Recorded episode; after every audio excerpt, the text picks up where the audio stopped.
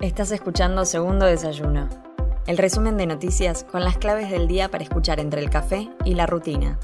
Estos son los títulos del viernes 22 de abril. El presidente lanzó la construcción del nuevo gasoducto Néstor Kirchner. Alberto Fernández lanzó formalmente desde la formación neuquina de Vaca Muerta la primera etapa de la construcción del gasoducto troncal Néstor Kirchner. La obra permitirá incrementar la producción de gas natural no convencional para fortalecer el abastecimiento local, mejorar la competitividad del entramado productivo y generar saldos de exportación. Martín Guzmán participó de la cumbre de ministros de Finanzas en la asamblea del FMI.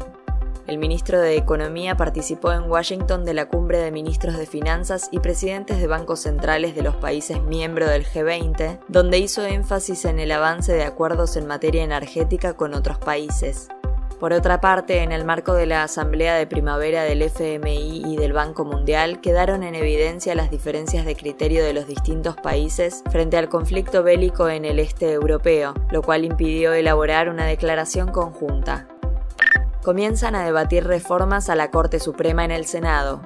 Tras la polémica por las designaciones en el Consejo de la Magistratura, el Frente de Todos avanzará la próxima semana en el Senado con el debate para la ampliación de la Corte Suprema de Justicia de la Nación. La decisión del oficialismo es en respuesta a la toma por asalto que hizo Horacio Rosati del organismo que designa y sanciona jueces. Febrero fue el segundo mes de mayor uso del dinero electrónico. El uso del dinero electrónico aumentó 8,5% respecto de enero y 13,4% en la comparación interanual y se constituyó en el segundo mes de mayor caudal de la serie histórica que comenzó cuatro años antes según un informe elaborado por la red Link. El documento indicó que esto se explica por el notable crecimiento de las transacciones no presenciales en las ventanillas de un banco como era tradicional. El Senado bonaerense aprobó la Ley de Emergencia Económica para Empresas Recuperadas.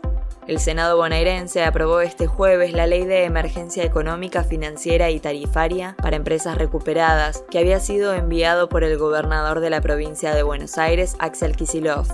Esta norma suspende la ejecución de sentencias de desalojo y los cortes de servicios públicos por falta de pago para estas entidades. Soy Mel Somoza y esto fue Segundo Desayuno el resumen informativo de El Destape. Te espero el lunes con más noticias. Hacenos parte de tu día. Informate donde quieras, cuando quieras.